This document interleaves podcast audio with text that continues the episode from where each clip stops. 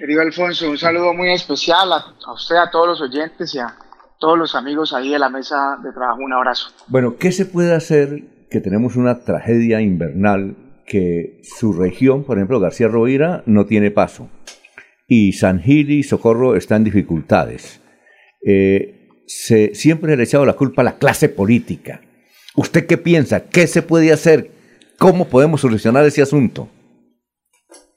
Bueno, primero, primero decir que, claro, como García Roviense, desde luego que queda uno con algo de frustración, eh, como, como que, qué días que hice una, un recorrido, nos fuimos caminando con el secretario de Infraestructura, desde ahí, desde, desde que inicia la vía Curos hasta el sector de Curos, donde inicia la vía hacia Málaga, eh, caminamos aproximadamente entre tres o cuatro kilómetros hasta donde está eh, el, digamos, la, la, parte donde se fue la, la, banca. Digamos que el sector más crítico donde se fue la banca, eso es en el, en el kilómetro, en la, la, es la 199 R184 aproximadamente. Eso es una, digamos que una, una, eh, una, una referencia que tiene ahí la vía por parte del Invías. Y se siente uno algo de frustración. Desde luego, pues eso habrá que decirlo que esto no es, no, no podríamos hoy centrarnos en buscar culpables o responsables, sino avanzar en poder obviamente unir esfuerzos para buscar soluciones. las personas se acostumbran a, a, confundir que un congresista es el ordenador del gasto o que el congresista es el que tiene eh, la, la, la decisión para, desde luego, determinar cuáles son los recursos de inversión. Yo creo que el trabajo del congresista es totalmente diferente, es acompañar, es sugerir, es hacer obviamente el debate de control político, es hacer la gestión, es abrir las puertas del gobierno nacional y eso es lo que hemos hecho nosotros durante, durante este, este, tiempo. Desde el primer momento en que empezamos, nos posicionamos en el Congreso de la República, una de las principales preocupaciones fue solicitarle al gobierno nacional, al gobierno departamental en su momento también, que estuviera pendiente del tema de toda la malla de infraestructura vial, tanto principal como terciaria del departamento de Santander. Siempre hemos solicitado el tema de la inversión en la vía, en la vía Curos Málaga. Desafortunadamente se presenta esta situación, pero hay que decirlo también, se tenía contemplado un plan de inversión cercano a los 150 mil millones de pesos en un programa, un plan de inversión a mediano y largo plazo por parte del Invías, que iba a llevar a que durante los próximos años tuviéramos esa inversión de 150 mil millones de pesos. Desafortunadamente hoy lo que nos ha tocado es ir a, a insistirle a la señora ministra de Transporte, al director del Invías, para que, y obviamente al señor presidente de la República, ha tenido la mejor disposición, y eso hay que decirlo, que el, señor presidente ha estado muy atento y muy pendiente de ese tema, y en, esa, y en ese orden de ideas, pues está obviamente haciendo la consecución de recursos para poder continuar con las obras que se están haciendo. Mire, Alfonso y queridos oyentes, ahí hay que, ahí hay que eh, digamos que reconocerle al Batallón de Ingenieros, a la Unidad Nacional de Gestión del Riesgo, a la Gobernación de Santander también. Hace unos días estuvimos mirando cuáles, cuáles son las medidas, cuáles son las, ya, las medidas urgentes, inmediatas, para poder incluso establecer unos puentes militares que permitan darle solución principalmente a esos pasos donde se fue la banca. en, en, estos días hicimos, a eso fue que fuimos en esa visita técnica, fuimos con varios ingenieros eh, del Batallón de Ingenieros acá del Ejército Nacional. Estuvimos con la Unidad Nacional de Gestión del Riesgo, tomando medidas, revisando cuáles son los estudios que se requieren, desde luego, porque no se trata simplemente de abrir paso por abrirlo, sino simplemente darle las garantías también de seguridad y movilidad que requieren los garciarrodenses. Miren, yo sé, yo sé porque me lo dicen mis paisanos, me llaman de Málaga, de Capitaneo, en Santa Bárbara también, que la alcaldesa y la gente de Santa Bárbara está muy preocupada pero esto llama también a que, a que así como estamos haciendo la gestión con, con los ingenieros, batallón de ingenieros, con el Ejército Nacional, con el presidente de la República, con la gobernación de Santander, con el Envías, con transporte, con todo, llama también la atención a que haya una responsabilidad enorme por parte de todos nosotros, porque es que esto también lo que queda, y desde luego no soy yo la, el ente de control ni la autoridad ambiental para decirlo, pero esto lo que llama la atención es que en ese trayecto donde se presentó esa situación, también existieron muchas intervenciones en temas de vías, en temas de deforestación, también por muchas comunidades y desde luego que eso termina afectando y desestabilizando los suelos y desde luego pues volviéndolos muy sensibles y muy susceptibles para cuando se presentan estos tipos de, intensidad de lluvias nos volvemos mucho más vulnerables al tema de estas eh, afectaciones. Ahora, doctor Edwin, cada vez que lo invitamos a usted a una entrevista, a mí me da cosita cuando Laurencio Gamba pide la mano pide, pide, y es para preguntarle a usted, inclusive usted la otra vez dijo, meta, sáquemelo un poquito.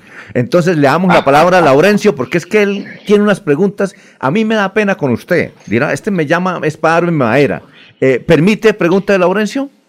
No, total, total, querido Laurencio, un abrazo, claro que sí, claro que sí. Oiga, venga, pero Pero espere, señor ah, ah, congresista. no, Laurencio, Laurencio, a propósito les quiero decir, hace hace unos días, cuando, cuando usted me hizo esa pregunta, Laurencio. De la, de la batanera. Con todo el gusto. Sí, de, la, de la represa, sí, de la batanera. Yo, está, yo estaba en el aeropuerto, me iba para Bogotá y resulta que por allá alguien le pidió que enviara, que enviara el audio y le voy a decir una cosa. Yo le tengo que agradecer a Laurencio porque fue muy positivo y desde luego permitir que uno se pueda desahogar y pueda explicar de esa forma, pues la gente lo va entendiendo mucho mejor. Así que, Laurencio, con toda la tranquilidad, Sí, sin miedo. A ver, lo que, lo que dice aquí en privado, dígame. Sí, es que usted es del Centro Democrático y le habla al oído al señor presidente. Y, por ejemplo, para este año en García Rovira se tenía proyectada una inversión de mil milloncitos de pesos nada más. Sin embargo, hay que esperar que sean los fenómenos naturales los que obligan a que se busquen recursos, porque usted de alguna manera es del Centro Democrático de quien está gobernando en Colombia y el que define la plata, la inversión. ¿No le ha pedido usted al oído del señor presidente de la República mayor inversión? Claro, Laurencio, mire, aquí hay que, aquí hay que decirlo primero que todo es que en el 2017, en el 2017 eh, se hizo una apropiación de recursos cercana a los 14 mil millones de pesos. En el 2018 se destinaron aproximadamente 20 mil millones de pesos. Y en el 2019 eh, se hicieron, una, se hicieron una, una inversión de recursos por 30 mil millones de pesos. O sea, en estos, en estos dos añitos largos se ha hecho una inversión en casi 60 mil 700 millones de pesos en la vía Curos Málaga. Desafortunadamente se presentó esta situación y desde luego, no porque yo se lo diga hoy acá por, por, por, radio, aquí en una entrevista telefónica, pero ahí hemos publicado en redes sociales, en mi cuenta de Twitter, hemos publicado todas las solicitudes que hemos elevado frente a la preocupación obviamente que tenemos en la, en la solución y la optimización de la vía, de la vía Curis Málaga. Pero por eso lo dije arrancando la entrevista.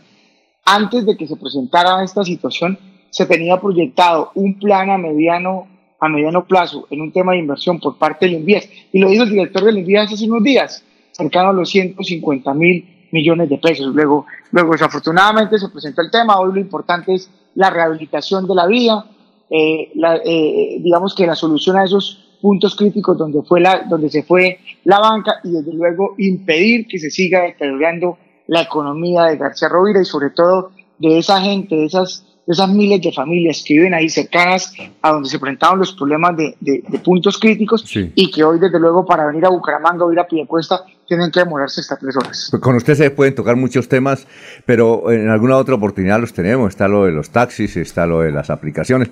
Pero muchas gracias. Y, solamente una última pregunta. ¿Usted cómo andaba con el doctor Iván Duque como candidato a la presidencia y su jefe Álvaro Uribe? ¿Tiene foticos con el Ñeñe Hernández? Venga, Alfonso, venga, Alfonso, venga. Yo, yo, yo lo que creo es que, yo lo que creo es que eh, eh, este país se ha acostumbrado a, a generar unos procesos de demasiada infamia. La campaña de Iván Duque, y lo digo yo porque estuve en esa campaña, lo digo yo porque fui un voluntario, miembro de los comités voluntarios de la campaña, y ustedes muy bien así lo saben, y los santanderianos y los colombianos lo saben. La campaña de Iván Duque fue una campaña honorable, respetuosa, fue una campaña decente. No puede ser. Entonces, ¿cuántas fotos no tendré yo en, Cimitarra, en Puerto Parra, en Capitanego, en Málaga, con una cantidad de personas que yo no puedo conocer ni controlar cuando lleguen a tomarse una foto o que asistan a eventos públicos. Aquí también lo que hay que tener es un tema, digamos, nos están haciendo un juego mediático, afectando a las familias, insultando por redes, creando una cantidad de bodegas tendencias en la madrugada donde nadie las puede controlar y que obligan a los medios de comunicación a que terminen tocando como noticia principal cada mañana esos temas. Yo creo que acá yo, puedo dar fe de eso. Esto fue una campaña respetuosa, una campaña decente, una campaña transparente, una campaña donde se propusieron ideas, donde se hicieron fue propuestas de desarrollo para el país como lo viene haciendo el presidente Iván Duque. Entonces, yo lo que creo es que no podemos caer en el juego de, de quienes con infamias, con engaños y desde luego con ese odio visceral que tienen, que tienen por desestabilizar y destruir lo que tanto nos ha costado durante tantos años construir esta democracia, construir esta república, caer en el juego y entonces eh, terminar afectando el desarrollo de los colombianos. Esa es una postura, yo estuve ahí, yo he acompañado al presidente Iván Duque, he acompañado al presidente Álvaro Uribe Vélez, sé lo estricto, lo disciplinado, lo coherente, lo respetuoso. Podrán decirnos lo que quieran, que Álvaro Uribe es mal geniado, que Álvaro Uribe tiene carácter, que Álvaro Uribe es explosivo, pero nunca podrán decir que Álvaro Uribe es un bandido corrupto, ni, ni, nada, ni nada por el estilo. Eso sí no lo pueden decir y no vamos desde los argumentos, desde la legalidad, no vamos a permitir obviamente que se manche, que se tache una campaña que fue de las mejores campañas que he visto en mi vida. Eso es una campaña alegre, una campaña con amor, una campaña contra el socialismo, una campaña contra las mentiras, una campaña contra quienes nos querían acabar allá asociados con Venezuela.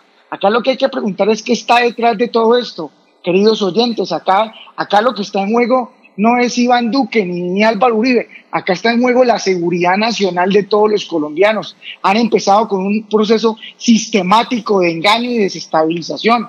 Primero, con el Foro Sao Paulo. Segundo, con ese esquema de marchas, de manifestaciones donde intentaron desestabilizar y bloquear el país. Y lo quieren seguir haciendo. Entonces, de la mano con una cantidad de actividades estratégicas dañinas y criminales asociadas con la FARC, con el ELN, con todo lo que quieren hacer, lo quieren es terminar destruyendo una democracia para llevarnos a un esquema similar a lo que tiene Venezuela. Dirá alguien, oye, este representante es muy exagerado. No, no es que sea exagerado, es que es la verdad. Todo hace parte de unas acciones sistemáticas, totalmente organizadas, financiadas. Y aquí en Bucaramanga también hay varios que se prestan para ese tema. Entonces, lo que yo sí hago es una defensa radical, una defensa honorable, porque fueron campañas llenas de amor, de propuestas, eh, de, ideas para los colombianos y desde luego yo participé y por eso hablo así, querido Alfonso. Bueno, muchas gracias, doctor Edwin, muy amable, muy gentil por haber estado aquí en Radio Un abrazo. Muy amable. Muchas gracias. Muy bien. Muchas gracias. Un abrazo a todos los oyentes. Muy bien.